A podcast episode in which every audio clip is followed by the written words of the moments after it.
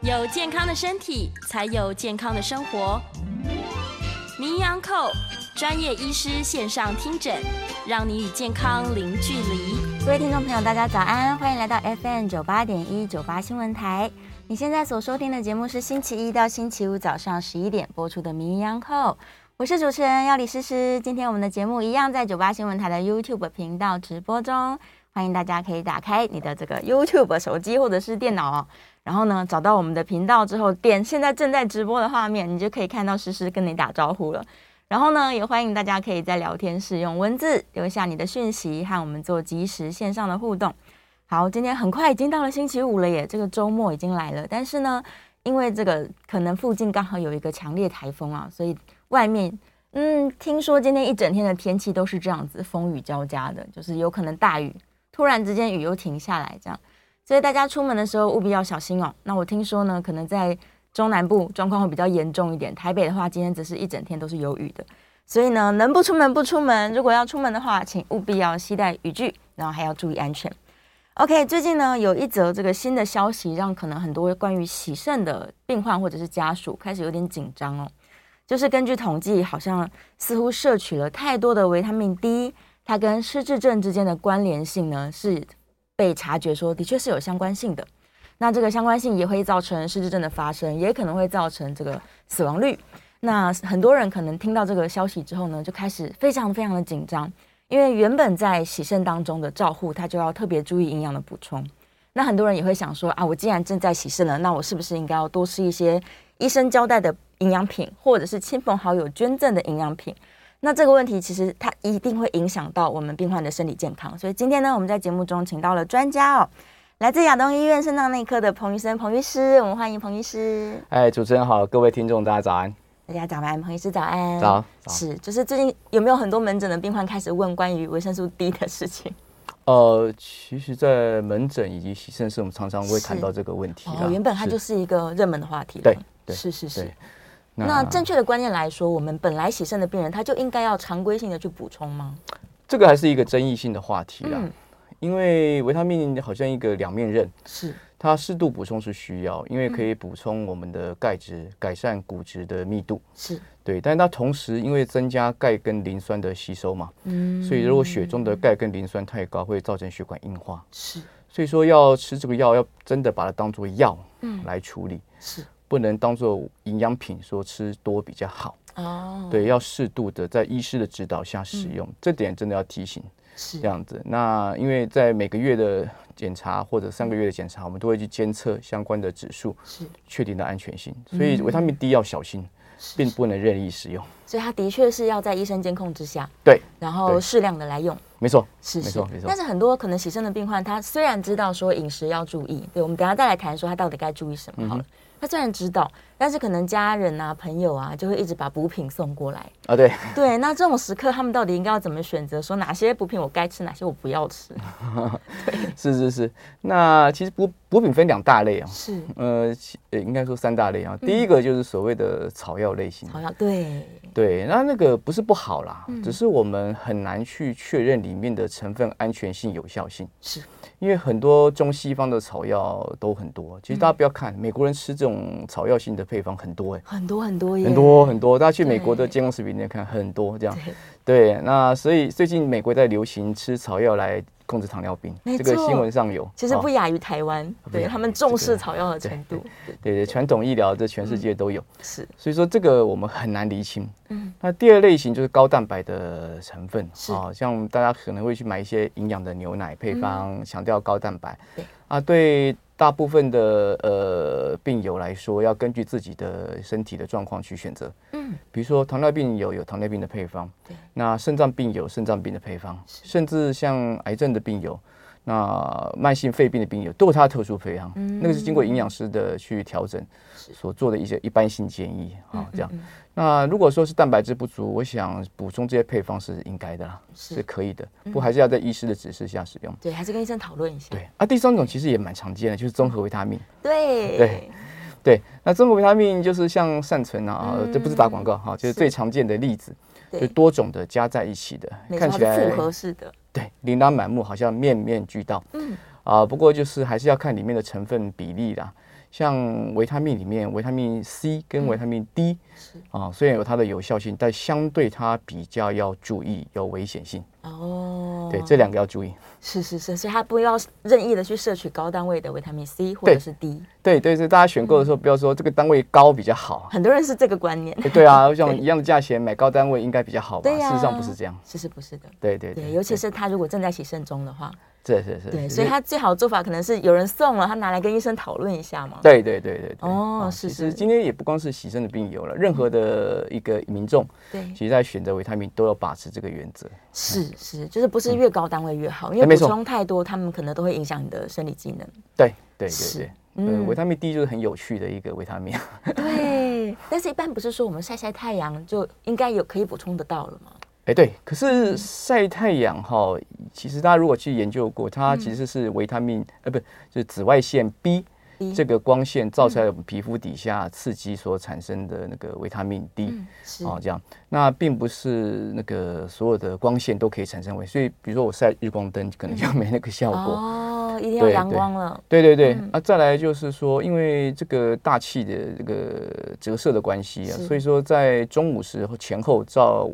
太阳好像效果比较好。哦，中午的时候好，对，可是嗯又很大家热想很热啊，对或者皮肤会晒黑，没错。嗯对，所以有它的缺点。对，那第三个就是你曝晒时间也要够啦，是嗯也不是两分钟就好了。这个当然报告很多，有人说一个礼拜三次，每次十五分钟啊，对这个都有啊，那个大致上就够了这样子。嗯嗯，其实哈、如果说是以维他命 D 素的角度，其实大家看一看，其实就有一个心得，鼓励大家走出户外。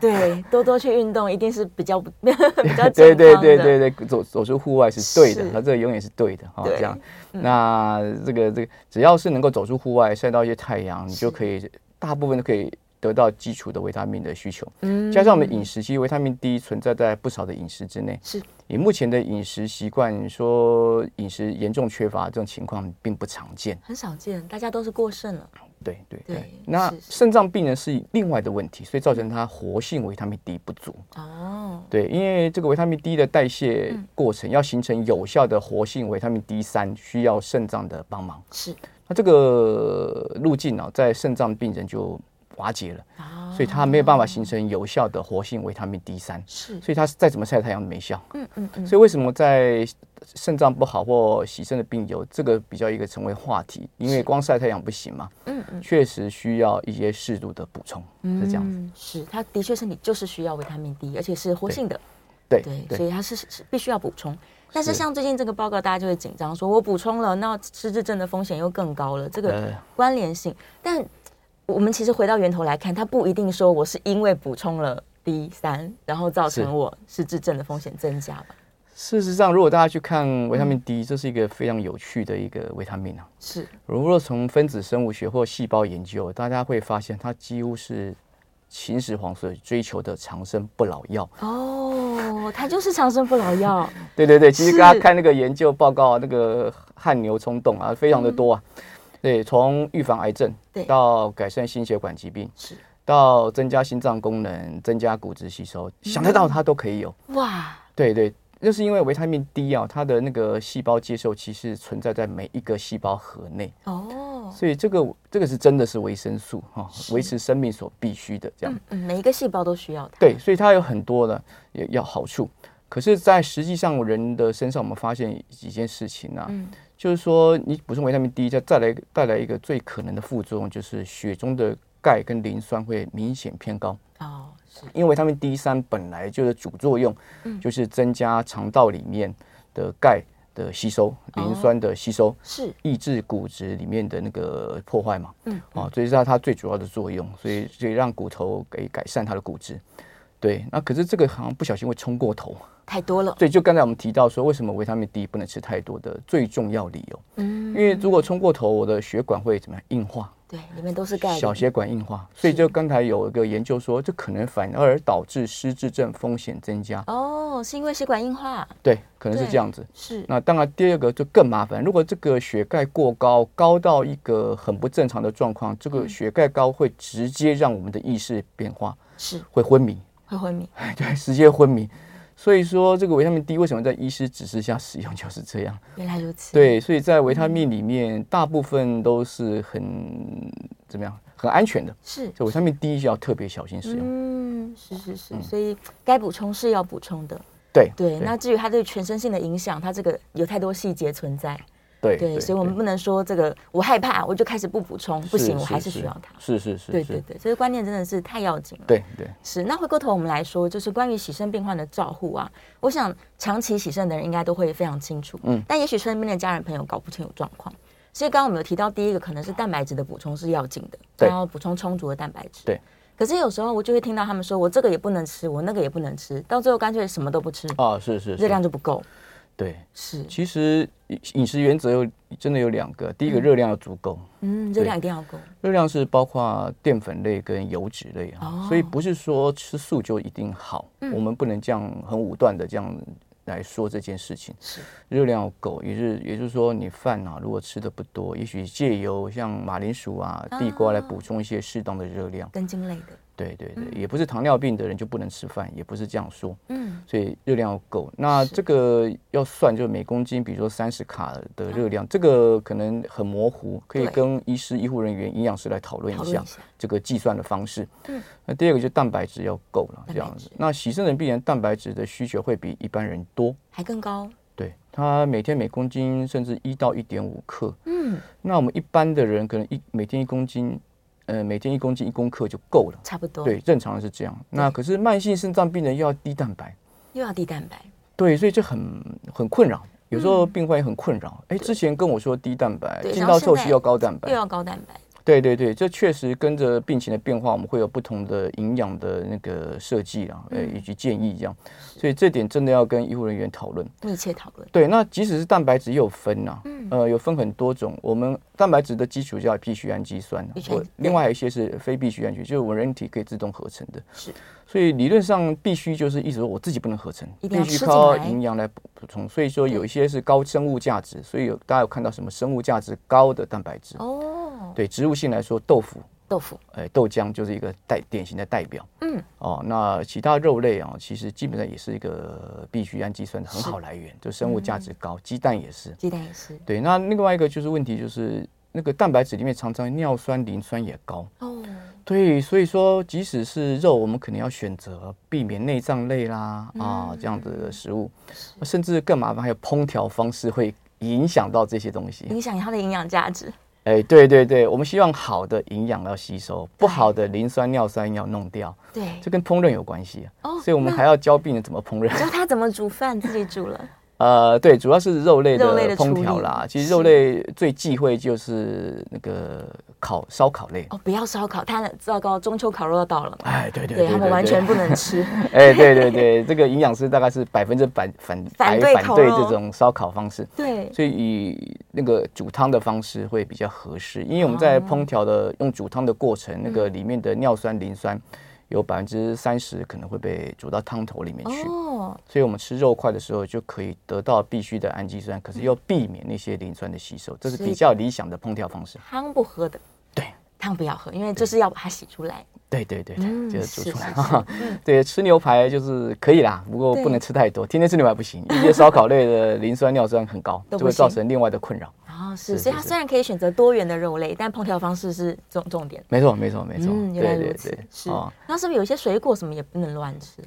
啊，水果主要是因为钾离子的问哦，是题，因为钾。哦钾离子问题就比较不是因为蛋白质或磷酸方面的考量啦。嗯，对，所以磷酸方面的考量还是在这在个肉类嗯肉类方面。那另外一些小技巧就是，如果要吃蛋白质食物，建议以原形食物为最佳。是加工的比较比较，因为大哦丸家子嗯啊，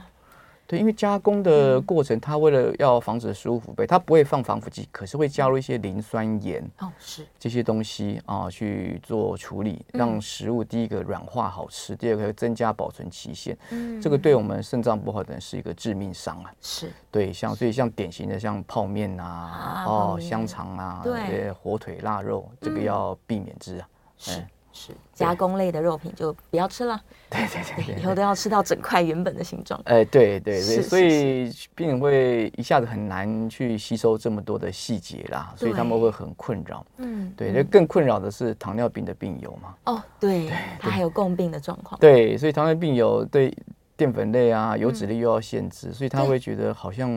好好像真的没有东限西制太吃多。，对，不过我觉得真的要因人而异。嗯嗯，比如说我现在血糖表现很好，那我就可以放心吃嘛。啊，是，对对对，可能如果血糖很高，那我可能嗯就偏向就是淀粉类要减少。对就是真的是每个人不一样，所以比如说我们在透析室回诊，嗯可能一过去八个病人，我讲八个不同的东西。哦，都不一样的，对啊，那那个是病友反应啊，医生医生，你怎么讲的跟我对，怎么它他的嗯跟这两个我不跟我不一一样样？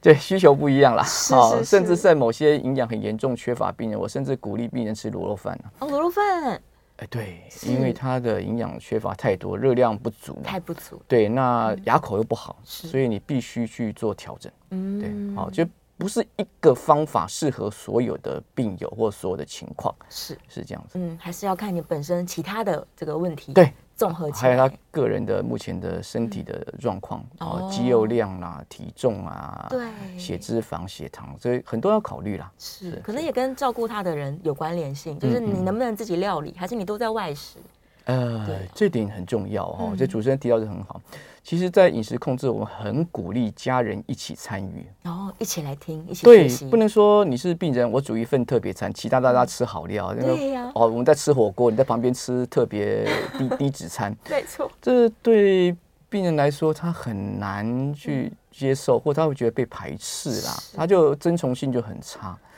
对，所以这个病人说，就大家要一起、嗯啊，那那那他也不用担心啊，吃那些东西会不会对我正常人不好？倒也不会啦，会呀，也是不很会啦啊健康，。对对对对对，好，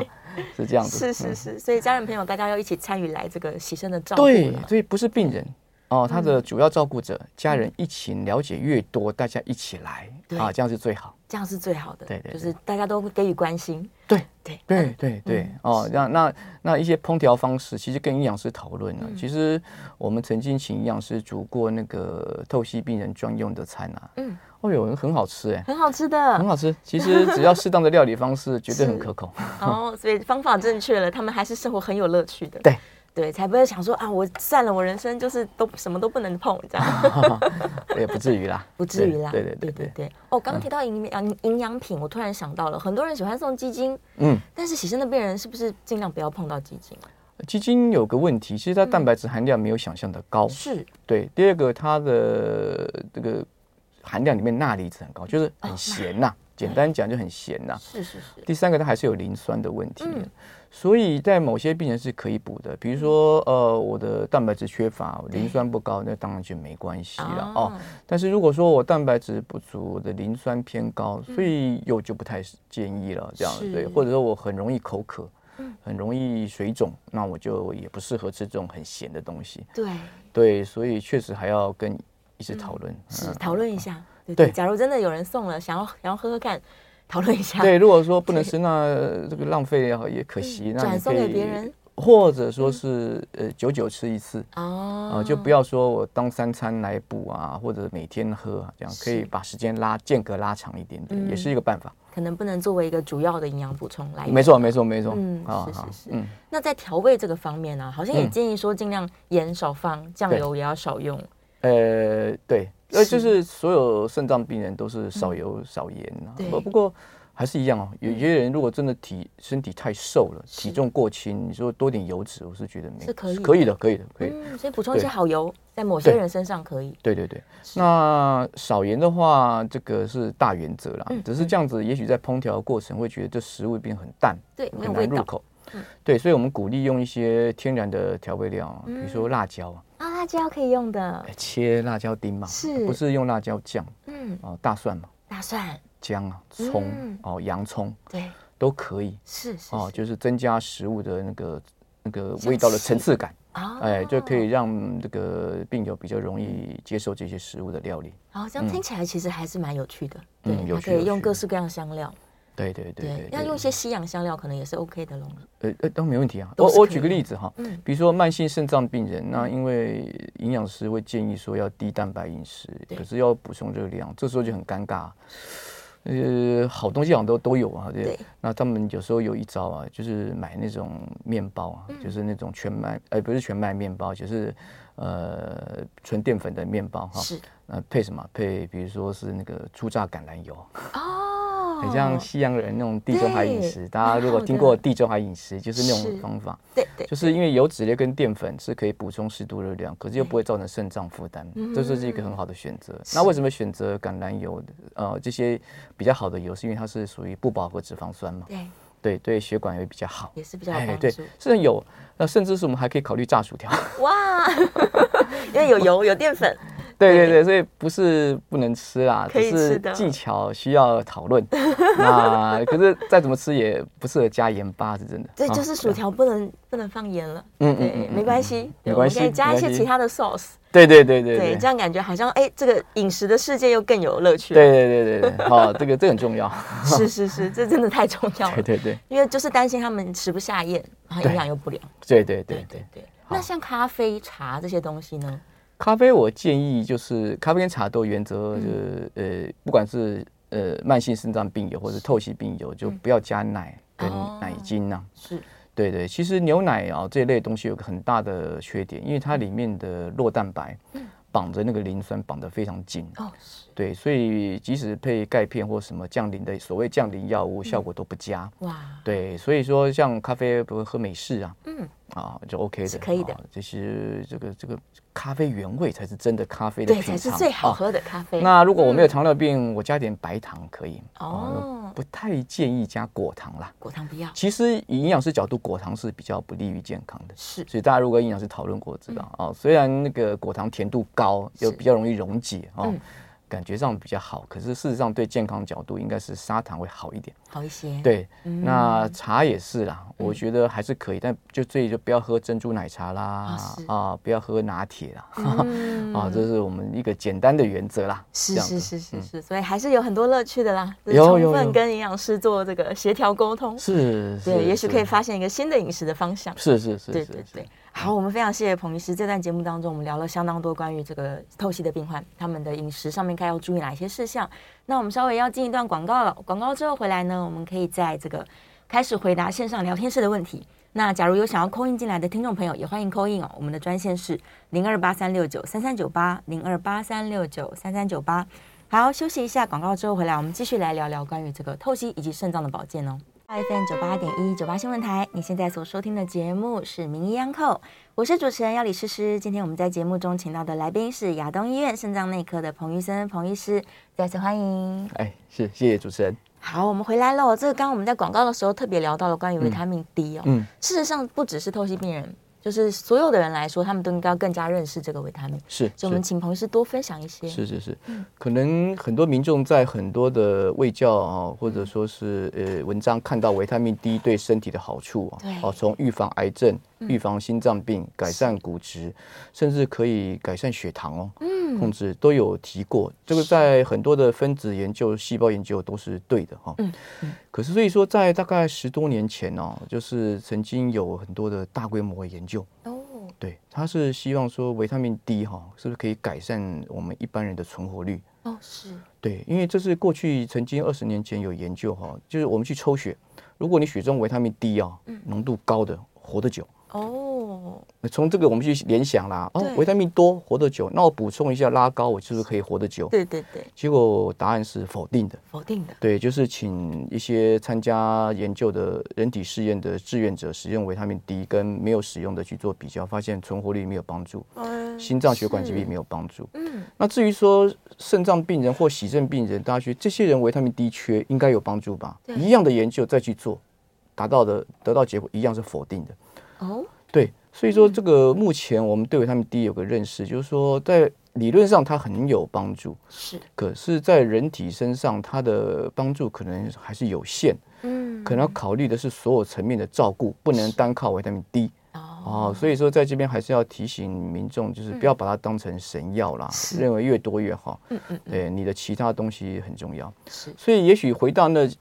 二十年前的研究，为什么血中维他命 D 高的人活得久？是因为他有走出户外，对，他有运动，是，他有也许他晒太生活阳，习惯特别好，对，对所以我们鼓励走出户外。真的，对，鼓励运动，而且对所有的疾病研究来说，运动都有帮助。是的，对呀、啊，嗯，这是比较肯定的。是对是对是对，哦所以无论你现在处在哪一个状态，是有没有慢性疾病，有是没有在做透析，都是要运动。是，所以大家在对嗯购买维他命 D 的时候要有一个清楚认识。是那一般来说，如果说我们简单去买维他命 D，看到它的单位就是叫国际单位 IU 啦。嗯嗯嗯，那一般来说，基础建议大概比如说四百到八百国际单位的，每天补充量就已经很够了。非常够了。对对对。嗯那如果说你活动量常晒太阳，其实不补充真的没有关系。嗯，哦，所以并没有建议说绝对要补充这个维他命哦，这点请大家就是要记得，嗯，过量摄取反而会不好哦。反而造成负担了。对对对对对对，所以适量的吃一些可能是可以的。对对，但是我们医生在处方的这种单位又特别的少，对不对？哦，可能是因为处方药物它嗯的呃单位叫做维克啦，是是不太一样啊的剂量单位啦嗯。对对嗯对，所以说可能大家就很难比较，就对光看数字会误会哦想。说好像不一样吧？啊， 对对对，误会，对对就就对不不要把它当做同样一件事。是哎是，是是，所以这处医方是师处方是高，高单位的哦，嗯，嗯，是是比较高的。单位。嗯好， OK，我们来偷看一下线上有什么问题。刚刚一直很想要请医生分享一下，可能很多人在担心说，我又不能察觉我的慢性肾脏病。那假如真的已经在慢性肾脏病了，哪一天我要进入透析，我也不知道。嗯，所以在在这个疾病的预防的整体概念上来说，大家到底要注意什么事情？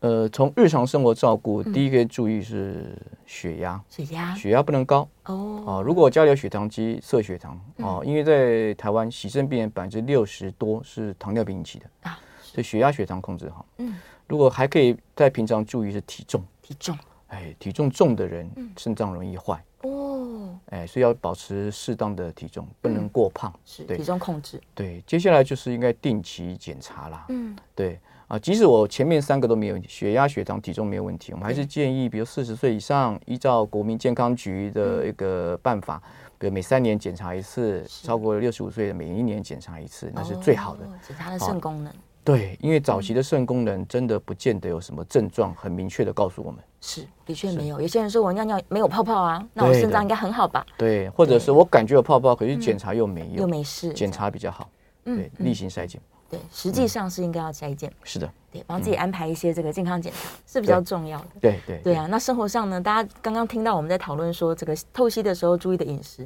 那意思是回来，如果你是一个还没有进入到肾脏疾病的人，那你在饮食上面是不是也尽量是低钠，然后健康一些，均嗯衡一些？我想低钠是所有的现在的饮食的一个最最很重要的标准啊。是对，其实大家不要觉得说我吃吃东西盐只放一点点，其实有营养师算过、哦，比如说我正常有吃肉或什么，你不加盐任何盐巴哦，这一餐钠都够。哇，完全不用加盐，哎，对对对都对，够了。那那当然啦，你说我肉吃的不多，也许钠的里不吸收没那么多哈、嗯但是基本有个概念就是真的是清淡为宜。是所以刚才有一个，我刚刚提到低蛋白饮食，呃，就是地中海饮食这对个概地中海饮念食，大家如果去查一下网络所谓地中海饮食，大家可以看一下，嗯包括鱼啊哈，新鲜的海鲜啊、蔬菜啊、水果为主，嗯，哦，所以它就不是用很重的料理手法去做料理，哦，对，这这是最重要。那再来就是油脂要选择好的油脂嘛，嗯对，所以营养师都告诉我们，油是要吃的，适当要吃。但是对于饱和脂肪酸或者反式脂肪，大家可能听过，就是像一般的饼干、嗯对，奶油、人造奶油啊啊对，油炸的食物要避避免是啊，你这些都是不好的油脂嗯啊，所以选择这个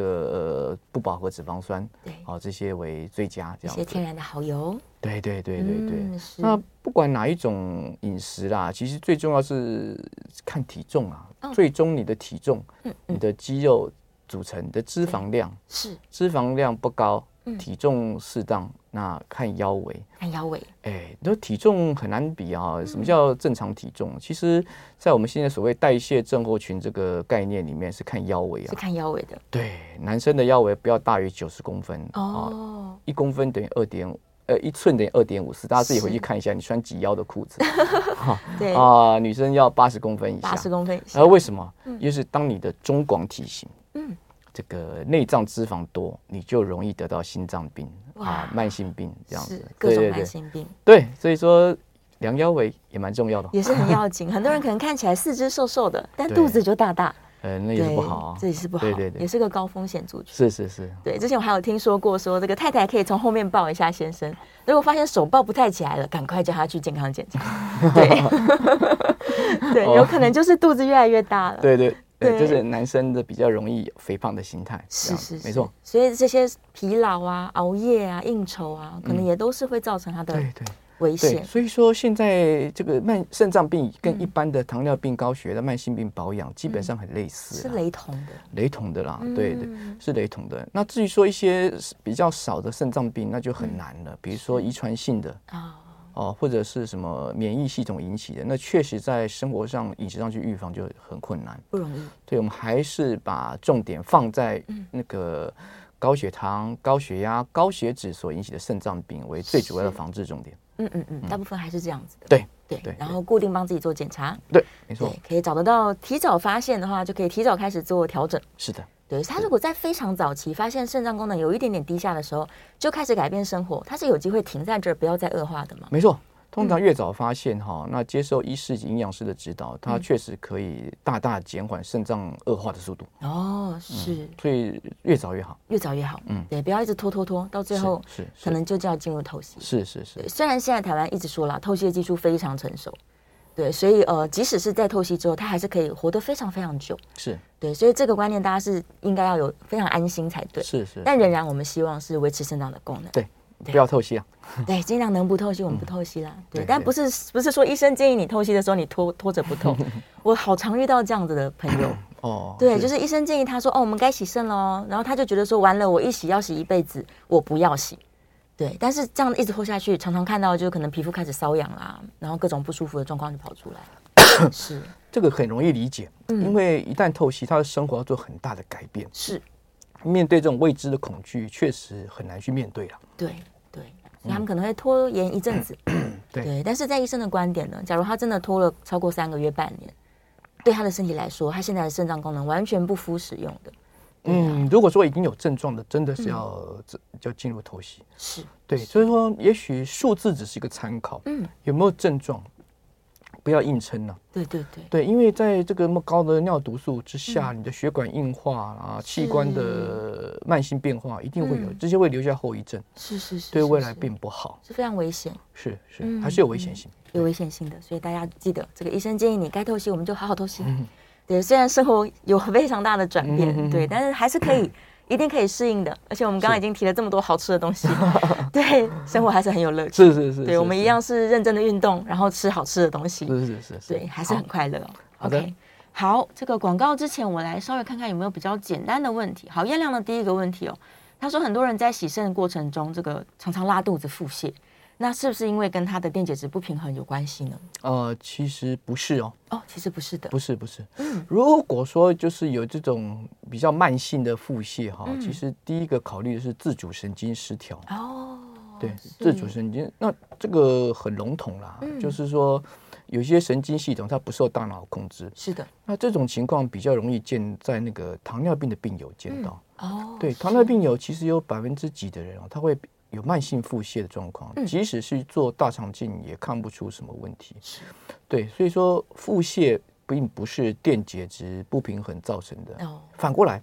应该是腹泻，所以会流失很多电解质。哦，造成了对，所以你是看到的数字检验不正常，那是因为腹泻的后果。是对对，所以嗯倒也不是因为电解不均衡我造成腹泻。是是嗯是，它其实是其他的问题造成的，对有问题对对对，嗯，嗯，但是的确是比较辛苦一些，会对很辛苦。对，会很辛苦嗯，对，所以还是可能，也许跟医生讨论之后， 再去做其他的疾病的控制，是是可能可以让这个问题是是比较是减缓一些。好。好，再来看看燕良的第二个问题，他说：“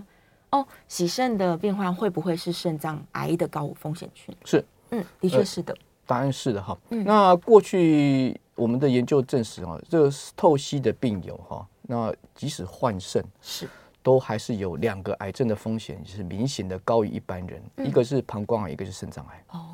在台湾，尤其是膀胱癌这一嗯类的癌症呃很多，那甚至有个统计说，这个比例高达一般人的八十八倍。哇，非常非常高，对，那这个这个这个，所以就是要追踪。所嗯以对我们的肾脏不好病人或透析病人，如果出现不明所以的血尿，是我们都会强烈的建议去做详细检查。马上做检查，对，这个看是不是有一嗯些初期的癌症、早期癌症，这样这个要赶快处理。那个是抽血验尿无法没办检查法的看出来的，对对对，所以还有有有这个警觉的意识，是嗯对特别的注意这个癌症是有没有是可能提早发生。是嗯是，这个是明确的，嗯没错。好的，我们稍微休息一下，进一段广告。广告之后回来继续回答大家在聊天室的问题哦。那也欢迎大家可以在扣印哦，扣印是零二八三六九三三九八零二八三六九三三九八。我们广告之后马上回来。欢迎回到 FM 九八点一九八新闻台，你现在所收听的节目是《名医央叩》，我们来到最后一节的节目哦。今天在节目中正在讨论关于这个洗肾的病患，他生活上如何做自我照护。那我们现场的来宾呢，再次欢迎亚东医院肾脏内科的彭医生，彭医师。哎，主持人好。好，我们回来了，来看一下线上的问题哦。刚刚在广告当中，我们也在一直聊说，洗肾病患他的身体呢，的确是因为缺乏了肾脏，可以把毒素排出去，嗯，所以他各式各样疾病的问题，尤其是心血管，我们要嗯哼特别重视、哦。对， 那刚好燕良也问到这个相同的问题，他说，嗯呃，这个国卫院这个报告就是关于 D 三的人也许会提高失智症的风险，那他就在问说，是不是真的是因为血管硬化的关系，而不是维他命 D？哎，对，对没错，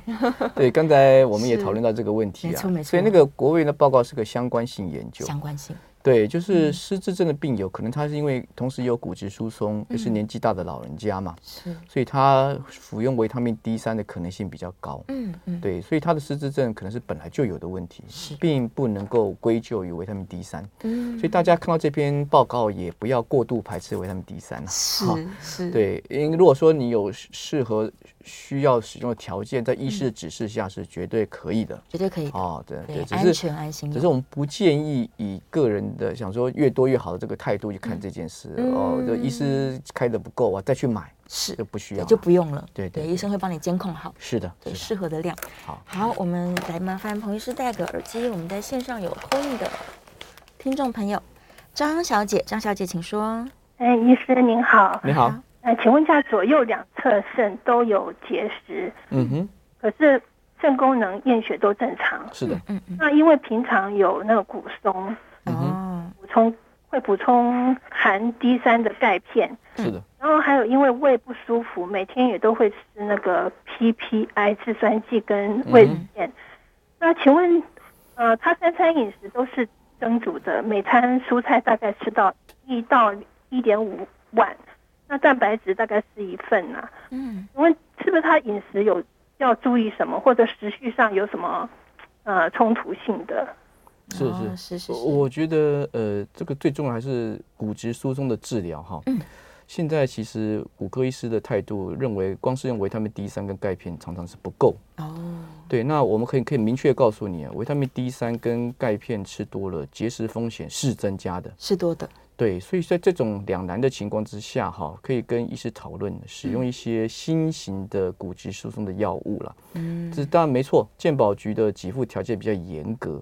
啊，那可以跟医师讨论，如果真的不得已，也用自费使用，嗯啊，它绝对是可以大大的增加骨密度啊，那可又可以避免一些这种结石的风险。嗯，对，那至于说您刚才提到的饮食，我倒觉得并没有什么特别问题。通常哈，就是肾功能正常的人，我们倒不建议限制蛋白质，是反倒是如果年纪大的老人家哈，我们鼓励多吃蛋白质，因为他们常常有肌少症的问题。对对对，啊肌少症如果说肌肉不够，这个脚走路变慢了哈，嗯这个这个都可以再更补充更多蛋白质是没有关系的哦。嗯这点请放心。所以对骨松的治疗，可能我们要采取其他的策略，嗯啊、不能只依靠维他命 D 三。是是是，所以他即使是有结石，他的肾功能是正常的，对，他就可以多补充一些蛋白质。是还是可以的，嗯对嗯对，但没有错。大家如果去看报道，那个多吃肉类，那个结石风险是增加的，是因为肉类里面还有草酸的成分。哦，对，所以说在同时你要补充钙跟维他命 D 三，确实会让结石的问题变得比较严重，嗯嗯，所以我才说可能对骨松的问题要采取其他策略。其他策略，对对，试试看新的方式哦。是，好，在电话线上还有另外一位是王小姐，王小姐请说。呃，两位好，你好我是请你好教医生，是呃高龄食物是会伤肾的。是那那我请问，像像我们平常补充那个卵磷脂，会嗯哼会对肾不好吗？因因为很多加工食品好像我看它里面也会加卵，啊，是这样子哈，应该这个磷酸呢、几乎百分之百是从肾脏排泄，嗯所以正常肾功能的人，肾功能的人哦，吃这些高磷食物并没有什么影响。哦，对，但是，一旦我的肾功能受损，这个排除磷酸的那个能力就快速下降，是，所以这时候我们要严格控制磷酸的摄取。嗯嗯，哦，所以说应该是说，因为我肾脏病，所以我要控制磷酸，避免磷酸过度摄取。嗯如果我肾功能正常，这点的疑虑并不高。是，对对，都可以正常的吃。是是，对，然后帮大家补充一下，就刚刚有提到一些高磷的食物，可能像乳制品啊，嗯哼，对哦这些都还好。嗯其实最危险的是所谓无机磷的这些东西。哦其实大家去看啊，磷酸有分有机磷、无机磷。嗯无机磷对身体吸收很快，是比较不好。那无机磷食物大部分都不太健康啦。哦，对，像泡面就是啊，是腌制食物，其腌实制，对，其实你避掉那些就可以闪，就是可以闪避掉很多的磷酸过量的吸收了。是，所以加工食品先把它大就是避掉，对那你已经避免了大部分的风是险。是对是是。 那其他食物当中，如果真的还要在意的话，那也是我上网查询一下。哎，对对对，但好其实这些所谓的天然食物中含有磷比较高的食物，通常都是我们觉得比较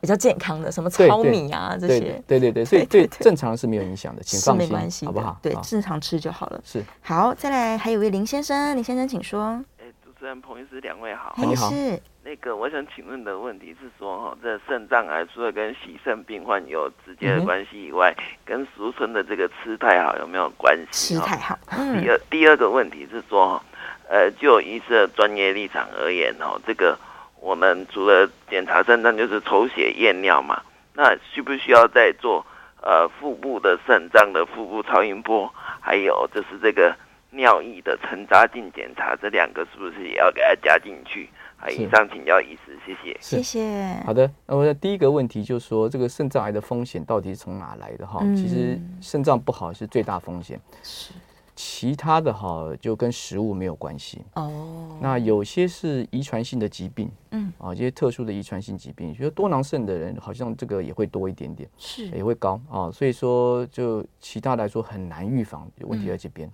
是好那那至于说我们肾脏癌这里面有一个细胞族群哦，是跟膀胱很类似的一些细胞族群，那些这些细胞可能有人认为说跟以前的所谓的。呃，一个不当的中草药使用有关系，不啊过这些中草药都已经禁掉了，理论上市面上是不会有了这样嗯子。嗯，应该吃好不到的，应该是吃不到。对对嗯对，所以说目前还是认为肾脏病是这个风险。那至于说膀胱癌啊、肾脏癌，还有一些风险比较少提到，但也可以提醒注意的，就是嗯简单讲，就是抽烟的老男人啊，啊，是就抽烟、嗯年纪大、男性男这三个性是风险比较高的。哇哦，对，是所以能戒烟就戒烟。嗯嗯，好，那第二个问题就是讲到呃，是那个怎么检查检查，对对对。对那肾功能的检查其实最重要就是抽血验尿。是纯粹对肾脏来说，最具关键性的验尿指标是蛋白尿。蛋白尿，对，所以你刚才提到说尿液的沉渣检查要看红血球、白血球有没有看那个结晶体，那个对肾脏功能并没有决定性的影响。哦，，对，但当然你说我要检查详细是无可厚非啦。你说我看看怕有没有结石啊，对或者是怎么样再去看这些事情。但是你除如果问说肾功能，就是看蛋白尿就对了，蛋白尿就好对，跟抽血。那超音波并没有必要。哦，对，除非说我先看到说呃抽血验尿有问题，再做做超音波，所以它等于是第二关的检查。是是嗯是，对，我可以举一个例子，我有病人五十多岁啊，海军陆战队以前嗯兵役三年了，哇做完才赫然在健康检查发现他少一颗肾脏哈。哦，是对对对，三年海军陆战队挖人哈，对，五十多岁了哈，那他才发现哈，所以他平常抽抽血验尿还真看不出来。哦所以数字都很正常。对对对，所以超音嗯波并不是绝对的必要的、哦，通常都是我们放在第二关的检查来是嗯确认肾脏病的原因才用啊、哦是，做进一步详细的时候才用。哎，没错没错对，但我们刚刚说，假如他怀疑说可能有肾脏癌症的风险，或是膀胱癌症的风险，他们用的手段会是超音波吗？还是更进阶一点？哎没错是超音波。是超音波。是超音波，对嗯对，所以说在一些年纪更大的呃检查，就是癌症检查、癌症筛检，他会把这个放在例行检查之嗯啊，不过还是一样啦，就是因为国家的财政有限嗯哦，健保局也不允许这样子呃例行的任意检查啦，是所以说很多时候还是必须靠民众自费的去做这些检查，嗯是好是不好？是是，对，大家这个意识提高，然后是呃，如果在经济可负担的状况之下，没错，对，去做一些自费的检查，我们是相当鼓励。是的，是对，的，像我自己也是每年都做全身健康检查，